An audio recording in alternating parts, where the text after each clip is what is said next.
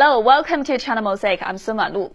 The results of the Legislative Assembly election of the Macau Special Administrative Region have been released, while the 2021 Hong Kong SAR Election Committee subsector elections will take place soon. This marks an important moment in the development of the one country, two systems principle in Hong Kong and Macau. An administration by patriots and integrated development have become key words for one country, two systems. Integrated development is based on a sound electoral system and democratic order. In accordance with the basic law of the Macau SAR and the election law of the Legislative Assembly, the Electoral Affairs Commission for the Legislative Assembly election examines the qualifications of all candidates to ensure that only patriots are allowed into the SAR's governance structure.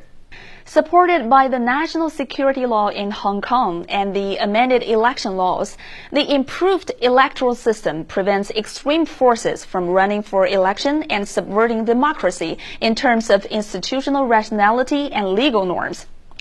The system protects the institutional security of one country, two systems, and ensures a loyal and efficient governance system for Hong Kong, thus consolidating the social and political foundation as well as democratic culture for patriots administering Hong Kong.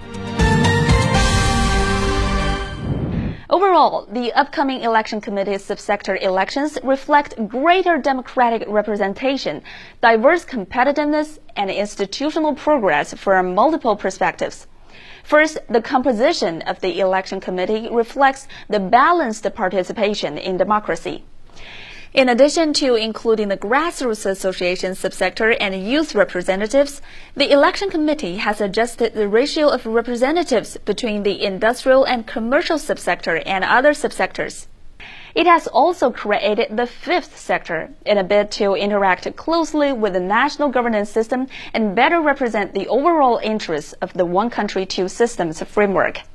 Second, the election committee has flexible and diverse voting methods which combine corporate and individual voters. Voting systems have also been formulated in a flexible manner based on different sectors' working mechanisms as well as the representativeness of corporate bodies and individuals. Third, the constitutional function of the election committee has been increased and enriched in a reasonable manner.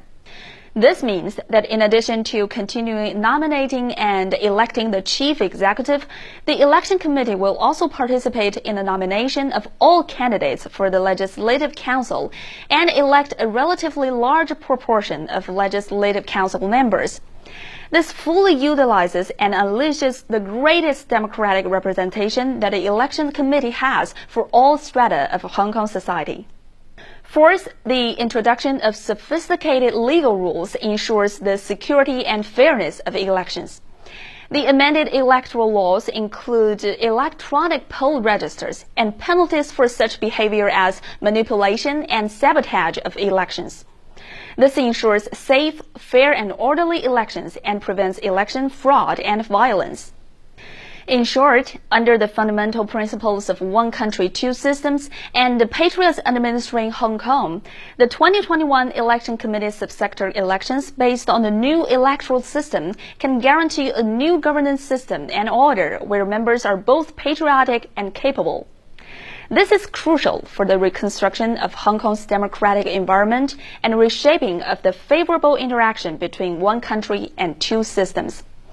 Hong Kong will undoubtedly write a new chapter in its democratic development with a better implementation of the one country, two systems principle.